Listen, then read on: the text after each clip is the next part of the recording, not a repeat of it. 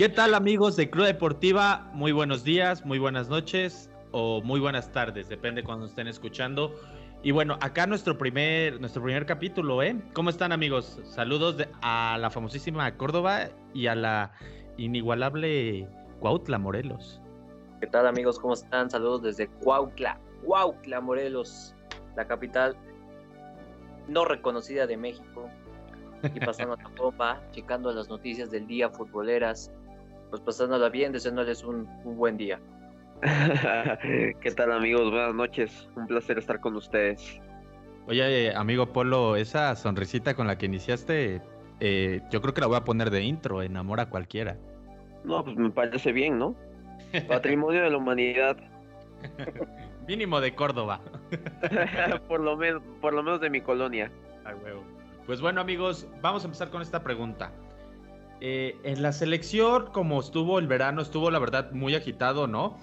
Empezando con, con la Copa Oro, donde México no sé cómo chingados no la ganó, y luego terminando con la selección olímpica hace un par de semanas.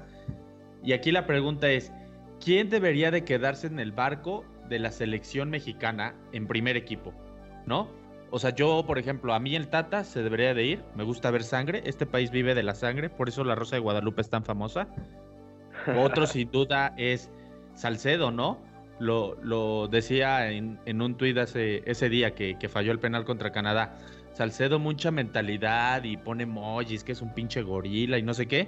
Pero papá, se te arrugó en el penal. Y en un penal es yo creo que es 99% mentalidad, 1% que la sepas tirar. Todos hemos tirado un penal. También siento que, que ya personas como Héctor Moreno, Andrés Guardado, deben de empezar a soltar la, la camiseta de la selección para darle chance. Ahí tenemos a la camada. O sea, para mí, los defensas centrales de la selección olímpica ya deberían de ir a este mundial jugando de titulares. Luego, Charlie Rodríguez, espectacular. No se diga Antuna, ¿no? Cantuna con Chivas no da una, mi polito. Pero llega a la selección mexicana mayor y tampoco da una, pero llega a la selección olímpica y se convierte en, en un Messi, ¿eh? Por ahí andaban diciendo que en Grecia lo estaban viendo, ¿eh? Neri Castillo subió una foto de él en griego, ni, ver, ni madres que le entendí. Pero entonces ahí podría estar. Otro que también se habla que en la selección mayor no da ni una, en Chivas tampoco da una, es Alexis Vega. Llega a los Olímpicos y ¡pum!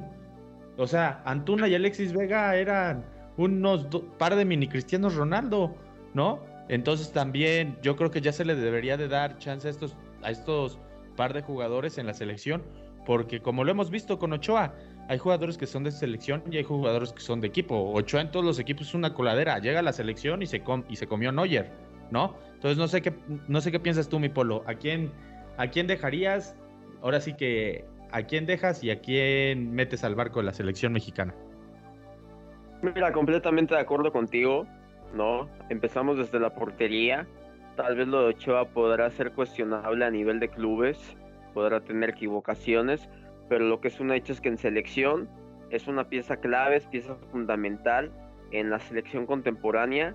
Los acontecimientos históricos de esta selección reciente Guillermo Ochoa ha sido pieza fundamental, ¿no? Yo creo que la titularidad indiscutiblemente es para él, pero ¿qué pasa con los que están atrás de él, ¿no? Ni Talavera, ni Cota, ni Orozco están a un nivel en el que se le pueda competir, entonces es momento de darle oportunidad a los jóvenes. Atrás está Malagón, está Jurado e indiscutiblemente también está Acevedo. A ver, ¿cómo dices, ¿cómo dices Jurado cuando ni siquiera es titular en su equipo?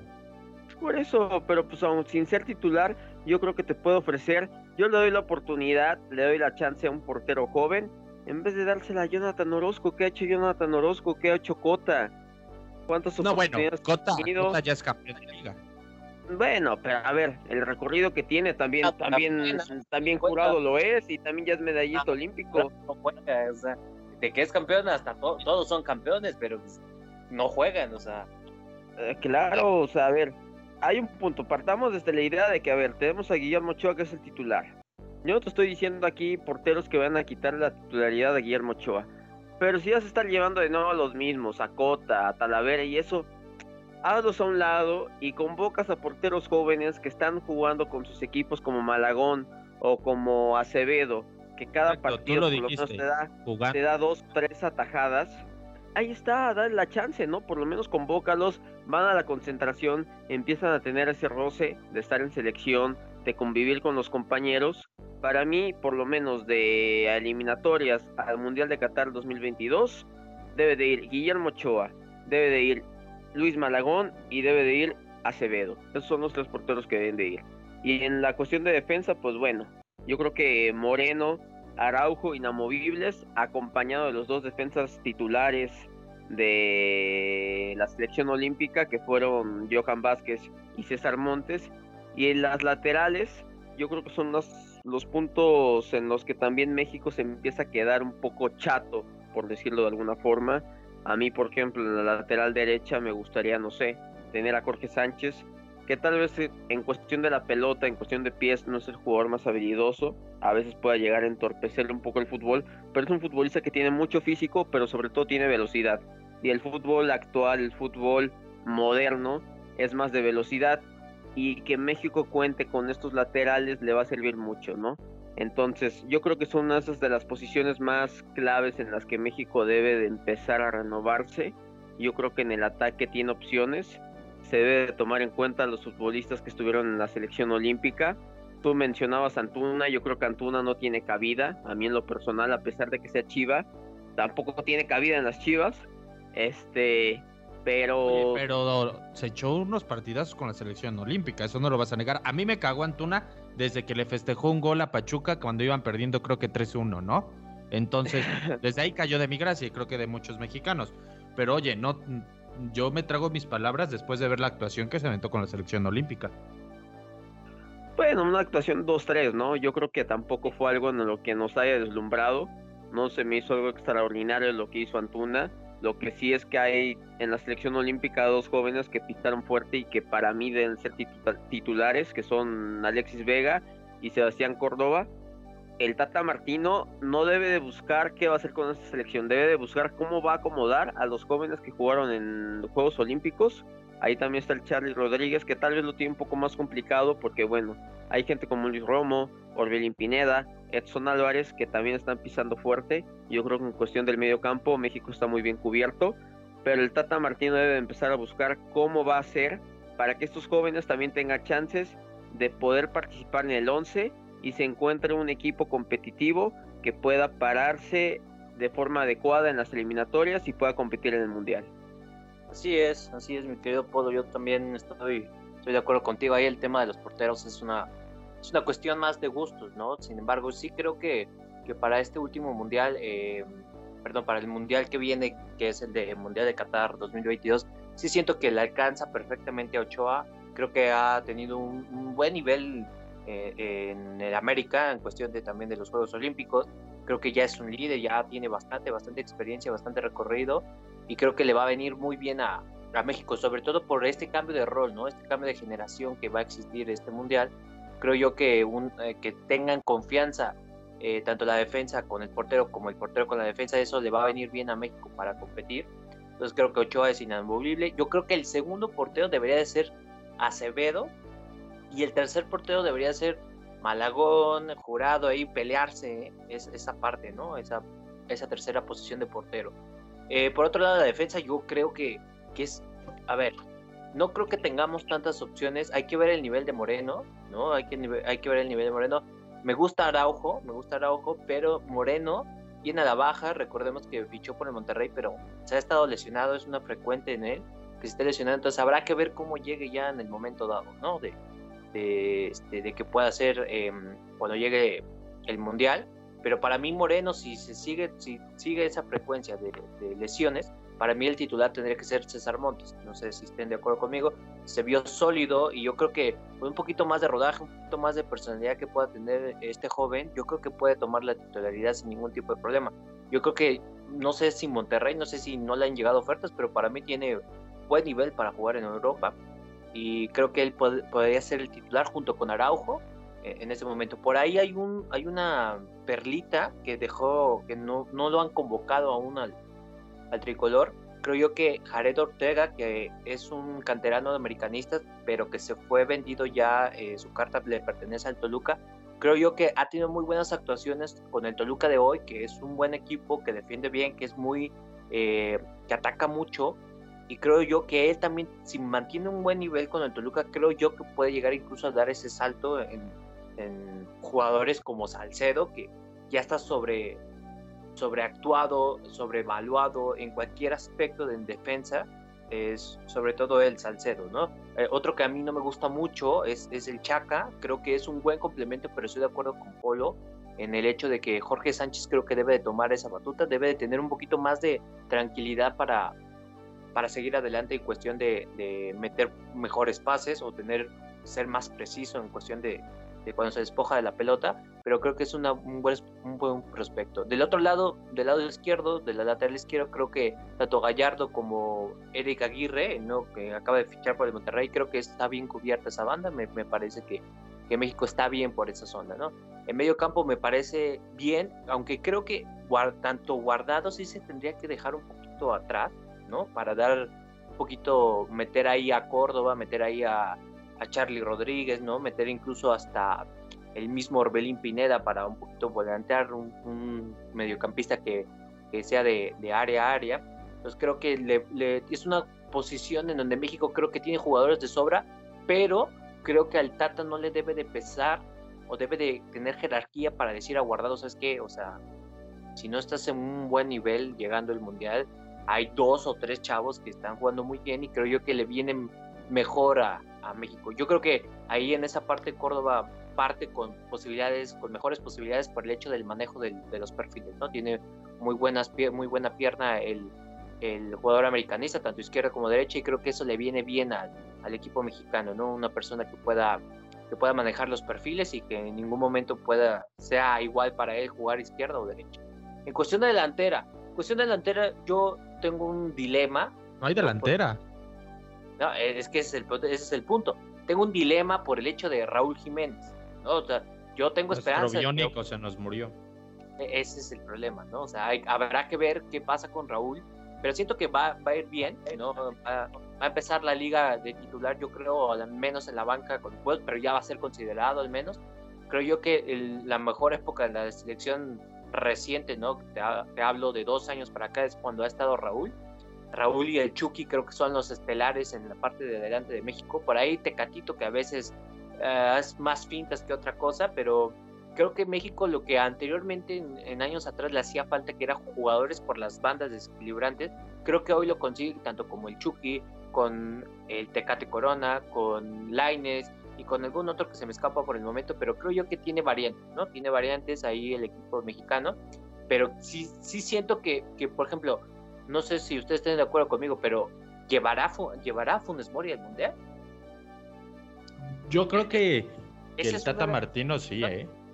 Yo creo que esa es una de las incógnitas que yo, yo, yo pienso, que digo, ajá, ok, está bien, pero por ejemplo, el Chicharito, Henry, ¿dónde están ellos? Porque para mí, para mí, para mí en lo personal, Funes Mori no es mejor que Chicharito, ¿no? Pero habrá que ver, porque yo siento que el hecho de que no que convoquen a, Javier Hernández es, es, una cuestión más allá de algún problema, ¿no? Que habrá existido en, en, esa parte. Entonces, yo siento que ahí el Tata Martino ya lo, o sea, lo despojó literalmente de, la, de las convocatorias de la selección mexicana desde este momento, ¿no? Parece que hablamos de vacas sagradas, de quienes, no, no, quienes se tienen que ir, quienes ya pasó su, su momento en selección, yo creo que el Tata Martino lo dejó muy claro que Javier Hernández no va a regresar a la selección mexicana. No va a regresar a la selección Como el mismo Layun. Eh, Layun, ah, probablemente, ¿no? Son las vacas sagradas que se hablaban en, en, algunos aspectos. Sin embargo, creo que le viene bien al Chicharito siempre y cuando se mantenga en un buen nivel, pero creo, o sea, yo creo que el Tata no lo va, no lo va a hacer, aunque para mí lo debería de hacer, pero no, no lo va a convocar. Delanteros no tenemos muchos. ¿no? Delantero sería, si Raúl anda bien, sería Raúl el titular y ponle por lo menos a dos atrás, que sería... Mira, siendo honestos, yo creo que Raúl Jiménez no, no va a regresar al nivel que nos, que nos demostró antes de su accidente, que era para mí su mejor nivel que le he visto, ¿no? Entonces, yo creo que el delantero que va a ser hoy en día, y que no me desagrada la verdad de nada, se me hace un jugadorazo, se llama Rogelio Funes Mori, ¿no? O sea, porque de ahí en fuera, dime otro delantero. Está el modo Aguirre, güey, es un petardazo, ¿no? Ah. Luego de ahí, o sea, si lo comparas con Rogelio Funes Mori. No, pero Es es, un- que estás hablando de un jugador consolidado con uno que apenas está empezando. Sea, Sí. Completamente. co- comparado Sí. con Henry. Ok, entiendo que entiendo Henry que Martín anda en, uno de sus peores momentos futbolísticos. Ah, estás hablando del, del segundo goleador de México en la selección olímpica. ¿Cómo puedes decir que va a ser alguien que, que anda en su peor momento? Yo, yo, por ver, la manera Goleador en la selección olímpica fue Romo y ni siquiera es centro delantero. ni siquiera fue Romo, fue Córdoba. Bueno, Córdoba y ni siquiera es centro delantero. Pero a eso, es- eso es a lo que voy. La, la- manera en cómo juega Henry Martín beneficia a los jugadores que tiene México, tanto por las bandas como interiores. Entonces, ¿qué pasa? Yo siento, para mí, la manera de jugar el Tata Martino es con un centro delantero y con dos eh, extremos. Entonces, ¿qué pasa si el centro delantero solo se queda inamovible en el centro del área y no tiene tanto, tanto roce, tanto roce con los defensas, tanto roce al, al botarse por la pelota? Lo, de- lo decía muy bien el señor Martinoli en las, transmito- en las transmisiones de TV Azteca. Se tira a todas, Funes Mori, Se tira, se tira. Tiene muy buena técnica. Es argentino, boludo. Pues, ¿qué esperas de un argentino, pelotudo? Desde ahí empezamos mal. Entonces, creo yo que Henry, aún, aún siendo, y lo digo, eh, aún siendo un peor delantero que Funes Mori, entra o encaja mejor en el sistema táctico del Tata.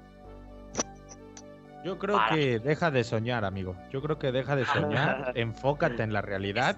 Y Enfócate. Henry, y Henry no, no le llega ni a los talones. A ah, hoy en No, día, no, no. hoy en día, no le llega a los talones a Rogelio Funes Mori.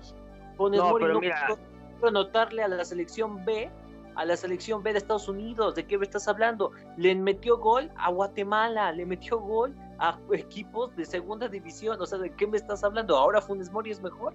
Oye, pero Sí, qué golazos les metió. mira, A ver, Recordemos, Eso que, de- que- que el Monterrey tiene dinero y le ponen a jugadores que le ponen buenos pases. Si Funes Mori no tiene acompañantes, no es un jugador chiquito.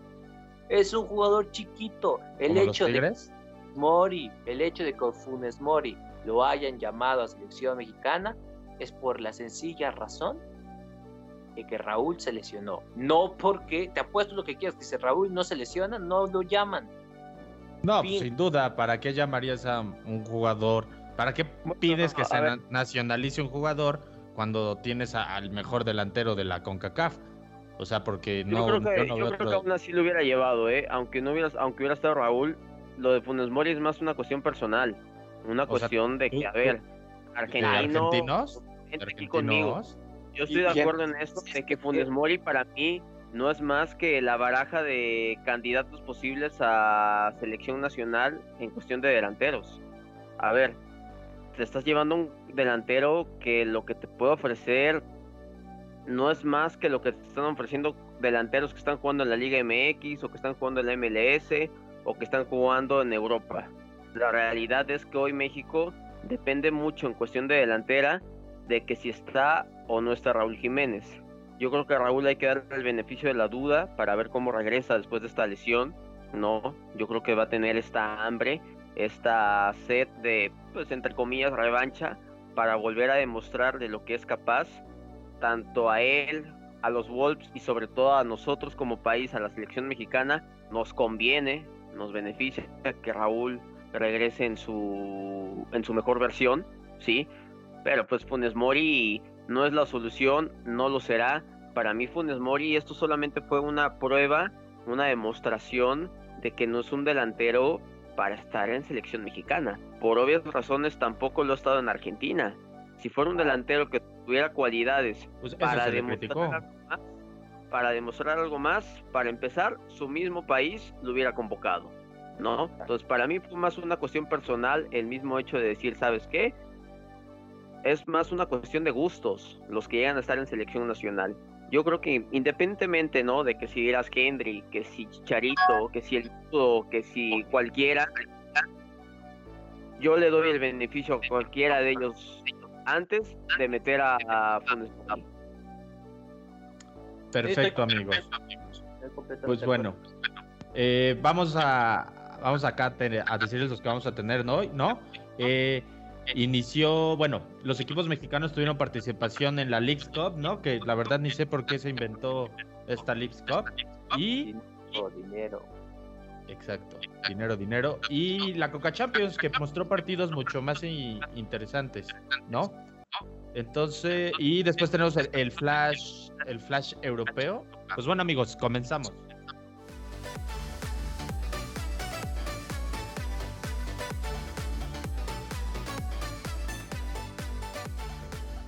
Pues bueno, amigos, aquí estamos, ¿no? Eh, desde Puebla, desde la heroica Puebla de Los Ángeles, ¿no? también contamos con Polo, Juan JB Polo, desde la aclamada Córdoba, Veracruz, Polito.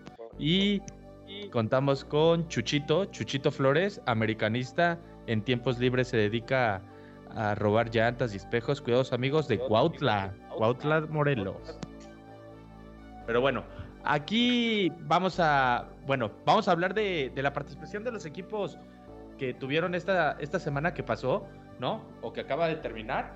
Eh, la Leagues Cup, que yo les decía, ¿para qué se inventó la Leagues Cup? Aquí me dicen mucho dinero, poco dinero, quién sabe, pero curiosamente, aunque queden equipos mexicanos en semifinales o, o la final, de todos modos se juega en Estados Unidos. Hay claramente a a los gringos no les quedó, no, le, no les hace, ¿cómo lo digo? Satisfactoriamente la lana que se meten con la Copa Oro, ¿eh? Entonces quieren más estos gringos. Y bueno, empezamos con el partido de Sporting Kansas, que la verdad yo esperaba a un Kansas con Alan Pulido, con Ani, y entraron con la banca y León se aprovechó un 6-1. Luego la decepción, que ahorita les voy a decir qué opinan. La decepción, Tigres pierde 3-0. 3-0 Zapatero, el equipo de la década, ¿no? Porque así se hacen llamar o se mencionó que fueron los que ganaron más títulos. Pierden 3-0 contra Seattle Saunders. Pumas fue la sorpresa, jugó contra un New York y el portero aplicó la de se fueron a penales, empataron 1-1 y en penales el portero aplicó la de la del portero de Argentina, eh, gritándoles, hacían su papel. Me gustó mucho de ese chavo.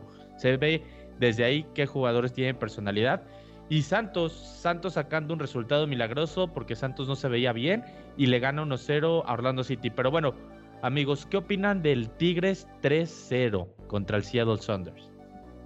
Bueno, pues este, yo creo que, bueno, primero para este, responder a tu comentario de un principio, eh, tengo mi negocio de llantas y cuando gusten, no, no son robadas. Nada más para aclarar ese, ese tema, ¿no? Porque aquí mi, mi compañero... Este, Empieza a difamar. E, es la, es la emoción, ¿no? De, de, nos escuchan tantas personas. Pero sí, o sea, hago spam de que pueden venir a, a cotizar llantas, rines, en fin, etcétera.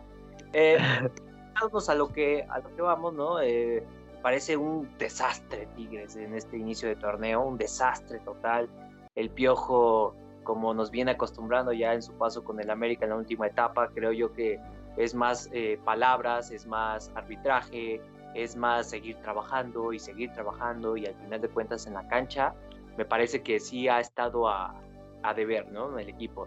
Ya tan solo por el hecho de ni siquiera llevar a, no sé qué esté pasando con Guiñac, ¿no? Me lo dejaron a lo mejor tocados en los Olímpicos, por ahí a lo mejor Ochoa le pegó, no, no sé qué pasó, pero creo que eh, no está Quiñac, eh, no, no convoca a Nahuel, eh, o sea, ahí te das cuenta de que el Piojo como que trata de minimizar el torneo, en donde se supone que Tigres, el equipo más chico de México, quiere ser grande, ¿no? Y resulta, y resulta ser que, al final de cuentas no pelean, no van con todo. Entonces, ¿cómo quieres ser grande si no con una competencia molera te eliminan como te eliminan? Tienes todo que perder, tienes la obligación de ganar, pero todavía pierdes sí se me hace una, una tontería por parte del Piojo, por parte de Tigres, que aún siendo, aún no yendo esos futbolistas que acabo de mencionar, creo yo que tuvieron que haber sacado el resultado. Un desastre Tigres en este inicio de torneo. Perfecto, amigo, te aclaro. Nahuel no estuvo porque se fue expulsado, ¿no? Tiene ahí un problema con la CONCACAF, entonces por eso no estuvo. Y Guiñac me parece que sí, que viene tocado desde los Juegos Olímpicos y no ha estado, no ha estado en la liga, ¿eh? Tigres es el París, le hubiera dado dinero al árbitro. ¿Cuál es el, problema? No, pero lo que quieras. La realidad es que sin Guiñac o sin Nahuel, la obligación de cada equipo mexicano es ganarle a cualquier equipo de la MLS. Y hoy Tigres, bueno, no hoy, pero Tigres no lo hizo. O sea, no hay más. La obligación de los equipos mexicanos, sea Copa Molera o lo que quieras, porque yo pensaba que la League's Cup era Copa de pretemporada. Después me di cuenta de que no, pues que era un torneo oficial. La obligación de todo equipo mexicano es ganarle, sea como sea, a cualquier equipo de la MLS. Están por encima en todas las cuestiones futbolísticas a cualquier equipo de la MLS. Y entonces cada vez reafirmo más la tendencia de Twitter. Hashtag fuera piojo. Oye, pero, pero recordemos que, que mi piojo desde hace mucho no se eh, cataloga como un buen técnico, sino como un buen motivador, un chelis, ¿no? no, no, no. Pa' afuera. Ah. En América ya lo sacó, los de Tigres también lo van a sacar. El piojo, si no hubiera sido por Alejandro Castro desviando el cabezazo del Moy Muñoz, estaría dirigiendo la Liga de Facultades en la Benemérita Universidad Autónoma de Puebla. No hay más. Qué placer sería ser dirigido por el Cuino. Pero bueno, o sea, yo siento que últimamente sí la brecha se ha cerrado más. O sea, sí se ha cerrado más. A ver, Pumas, No, no. equipo malo, pero apenas le ganó. Santos. Pero Equipo- le ganó. a- equipo apenas le ganó por uno. Seattle Pero Sounders le mete tres al equipo de la década. A tu casa, siéntate. Ya. A ver, por favor, no, no, no me pueden de- negar que el MLS hoy en día está mejor que hace dos años. Y va creciendo a pasos agigantados, futbolísticamente hablando. Te voy a decir, te voy a decir lo que no, no sé quién lo dijo una vez, pero lo dijo un, un comentarista. Eh, la MLS solo tiene delantera. Juan, Tal cual. Dime, dime un central, un mediocampista bueno que conozcas de la MLS. Carlos Vela. No, no, no, Mediocamp- no, no, no. Ah, Medio- Juega de extremo, juega de... eh, Carlos Eso, Vela no, pone no, de no, todo. Hace todo Carlos. Vela. Eso es No hay delantera. defensas, no hay mediocampista, defensas, no hay porteros. No hay, Portero, portero el, el, el jamaiquino Blake, ¿eh? Porterazo. por favor, por favor. Eh, apenas está, apenas ha- hace ocho días, el ex portero de León, William Yarbrough, le dieron un pase hacia atrás normal y fue autogol. O sea, te das cuenta, Eh, William Yarbrough hace siete, ocho años era un buen portero en la Liga MX. William buen- Yarbrough sonaba para selección, me acuerdo. O sea, imagínate. Sí, sí, sí. Estuvo convocado con la selección de Estados Unidos y ahora es un petardazo. O sea, nada más dime, dime, por eso te estoy preguntando, dime un, un portero, un mediocampista, un defensa que sea, bueno, de la MLS. No hay nada, ver, solo están adelante. si no me sé ni los del Puebla, me pides que me aprenda uno. Esas- Mira, vacaciones. con más razón- Con más razón te lo puedo decir, no hay defensa, no hay nada. A ver, O sea, ¿tú crees que si hoy juegan eh, un Atlético San Luis o Necaxa contra un Orlando City o New York, ganen los equipos mexicanos? Yo no creo, ¿eh? Sin problema, sin pro- No. con los ojos dados, por favor, Oscar. co- eh, ¿Un Atlético San Luis que le gane al Seattle Saunders? No creo, hermano, por favor. Tampoco hay que minimizar a seguro- los hermanos. estoy seguro que el mismo Puebla, con sus altibajos, gana, gana la MLS caminando. sin problema. asegurar. Es más, el Dios- equipo de la facultad Dios te trae oiga. más- Ah, por favor, por favor, ya Con acá el el tema. Con el No hay competencia, no hay competencia en la MLS. Los que dicen que la MLS está al nivel de la Liga MX es porque quieren hacer polémica. No hay forma, no hay forma No. en la que la MLS se acerque a la Liga MX. ¿Y Sí, cómo explicas que Estados Unidos, la selección B, le ganó a. México? Porque, Porque también es- se- le ganó a la selección B, le ganó a la, a la selección B y media. La selección A o parte de la selección A estaba compitiendo en Juegos Olímpicos, papá. La realidad. Mira, yo creo que, de- que el Tata Martino, si hubiera tenido equipo completo con, junto con los de selección olímpica, no creo que hubiera hecho muchos cambios en su once titular, ¿eh? Por ahí podía llegar a meter a Córdoba o Alexis Vega, pero no creo que hubieran sido la respuesta. El funcionamiento que se le vio a México fue un asco y en la selección B todos jugaban en la MLS, todos los jugadores jugaban en la MLS. La mitad de la selección que jugó la Copa Oro son europeos y ve el resultado, nos ganaron una final. que mira, yo te voy a decir el, el tema y ya con esto acabamos. Te voy a decir, México perdió para volver a para poder volver a jugar la Super CONCACAF, ¿no? contra el mismo Estados Unidos para ver quién va a la Confederación. Eso es lo que pasó. Es una cuestión de dinero. Estaba pactado que México perdiera. México, si hubieran ido a penales, México pierde. ¿Y por, qué no me dices antes? No mames, le metí un chingo de dinero y, y medio casino se hizo rico. ¿Por qué no das ese tip antes, güey? Es cuestión de dinero. La, hace dos años la ganó México. Ahorita le tocaba a Estados Unidos para enfrentarse y generar otro partido, generar más entradas, generar más dinero, más sponsors, bla, bla, bla, bla, lo de siempre. A ver, a ver. Habrá un tercer partido en donde se va a disputar quién va a ir a las confederaciones y se acabó y ganará México y todos felices y se acabó. a ver Jesús, tú que eres vidente y dices que tampoco el COVID existe como Pati Navidad, ¿quién gana ese partido entonces? Si ya está pactado. México. México. O sea, nada más te voy a poner, nada más te voy a poner, te voy a dar este, este detalle. ¿Qué pasa si México no va a un mundial? ¿Tú sabes lo que pasa si México no va a un mundial? Se pierde un chingo de lana. No, cállate. El mismo Estados Unidos pierde dinero porque tú como gringo dices, oye, ¿a quién voy a ver? Pues voy a ver a los mexicanos, a ver cómo les va. Por puro morbo si quieres, por lo que guste. Pero al final de cuentas son este son eh, derechos de transmisión que se pagan por ver un mundial, por ver los derechos de transmisión del mundial en Estados Unidos y también Estados Unidos recibe ese dinero. Ahora más si va a Estados Unidos al mundial, que el, mundial pasado no fue. Entonces imagínate todo el dinero que recaudó el mundial pasado de, de 2018 en Rusia, todo el dinero que recaudó por derechos de transmisión en Estados Unidos, México.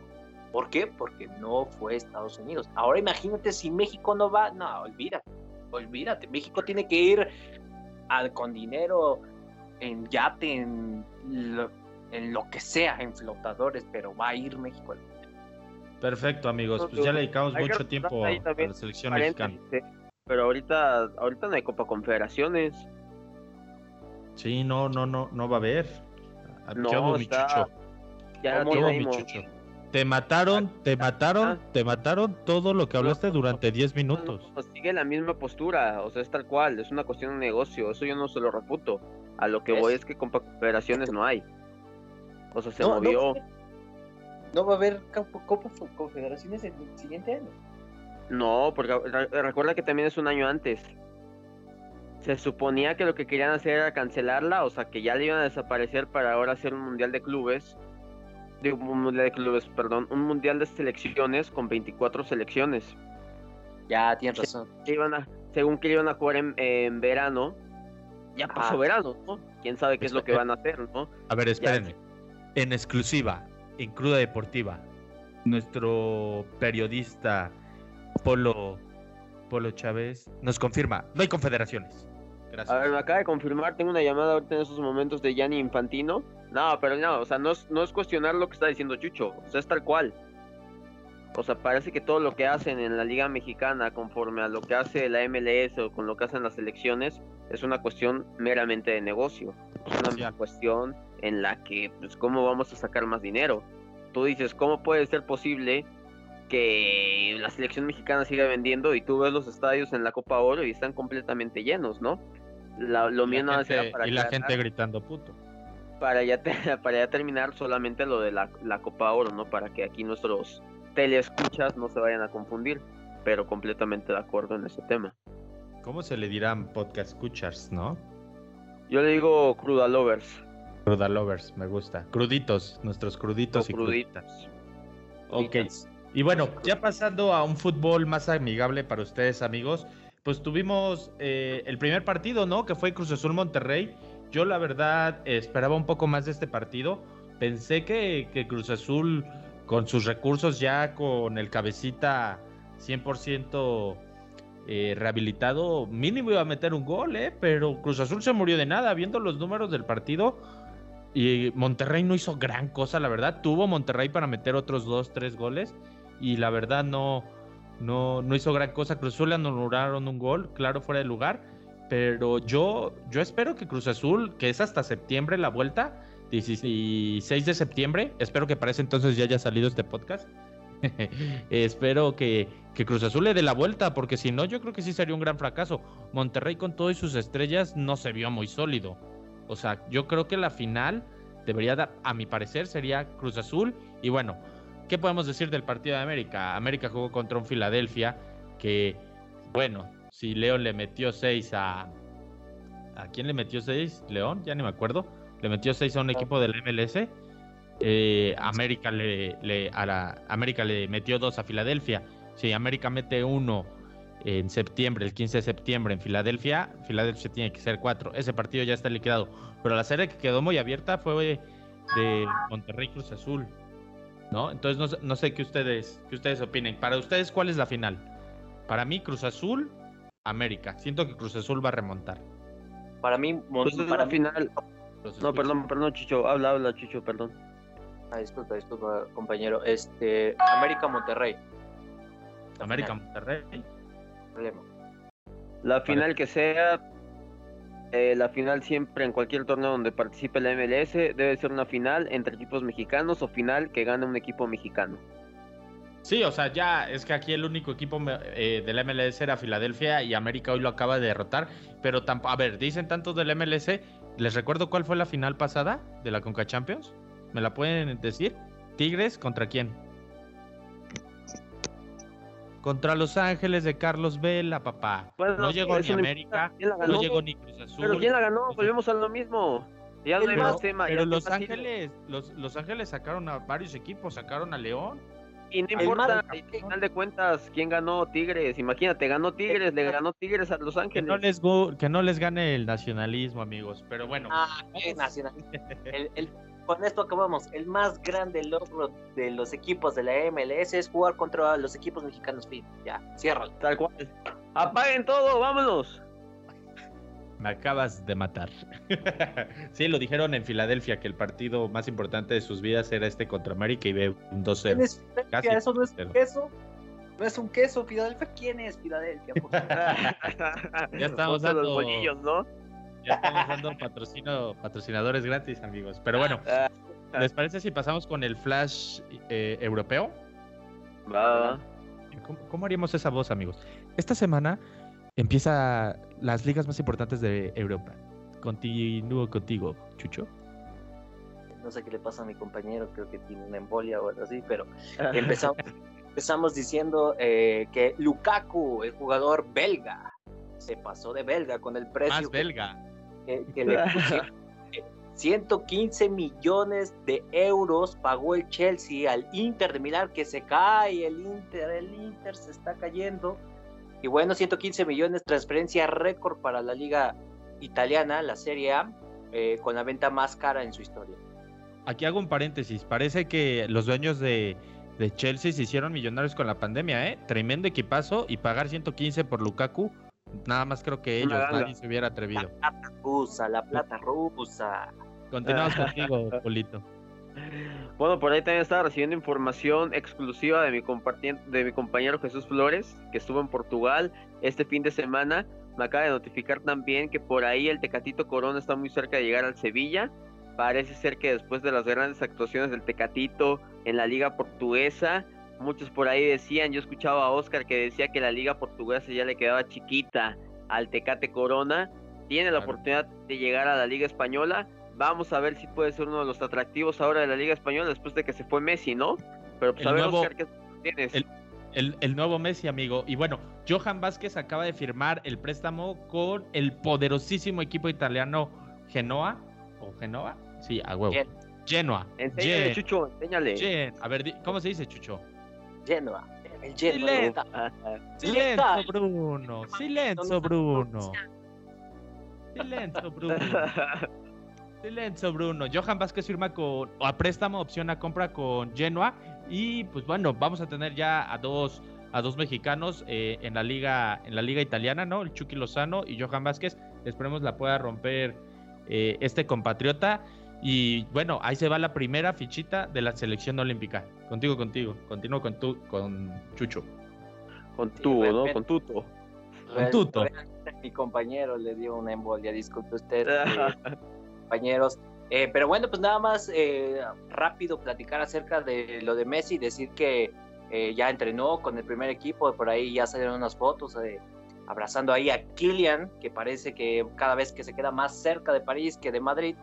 Sin embargo, pues a ver qué, qué termina con este, con este mes de transferencias, ¿no? Decir nada más un, un, este, un dato, decir que Messi, la playera de Messi, lo que genera este futbolista, ¿no? Tamaño mundial, eh, en su primer día de, eh, en donde sale su camiseta, vendieron más de 832 mil playeras de Lionel Messi únicamente en su primer día. Imagínese usted lo que va a hacer en un mes este muchacho. Entonces, vaya, vaya ganga la del Paris Saint Germain, que con la venta únicamente y exclusivamente de playeras, ya está pagando parte del sueldo de Messi y aparte las entradas que se vienen, mamita, y los derechos de transmisión. Un paréntesis ahí, ¿eh? Pónganos ahí en el Facebook si les gustaría cada que, que termine la transmisión, al final, el famosísimo Chuchodato. Por favor, acuérdense, no me comparen con Pietrasanta, soy otro, no soy él, no me vean así, soy más joven, eh, estudio más, más. preparado, más preparado, más, más preparado. Por ahí, Te escuchas igual. Igual no sé que, si- Campos. No, no, ¿qué pasó? Pietrasanta es porrista, mijo, no, no, no me digas eso. Vale, Pero por ahí nada más saludar a mi compañero, no sé si lo ubican, mi compañero de información, este Fabricio Romano, el de italiano, ¿no? Que me, allá me hospedé con él para saber alguna de las noticias más picantes del fútbol europeo. Ahí le mando un fuerte abrazo. Gracias por la información. Perfecto, amigos. Bueno, eh, creo que nos alegramos un poco, nos emociona. Espero nos sigan en este proyecto. Le, le vamos a meter mucha fe y poco a poco vamos a ir monetizando para que podamos comprar mejores micrófonos, ¿no? Porque yo creo que este sí nos escuchamos muy, muy, muy a la mierdica, ¿no? Podría decir. Pero bueno, amigos, muchas gracias por sintonizarnos y nos vemos la próxima semana. Un beso donde quiera y hasta luego, amigos. Muchas gracias. Saludos a, besos, a la heroica Luego. Veracruz y a la bien dirigida Cuautla Morelos por mi el mejor gobernador que existe, Cuauhtémoc Blanco. Wow, gobernando este estado. Saludos, compañeros. Cuídense mucho. Gracias, hasta luego. Nos vemos.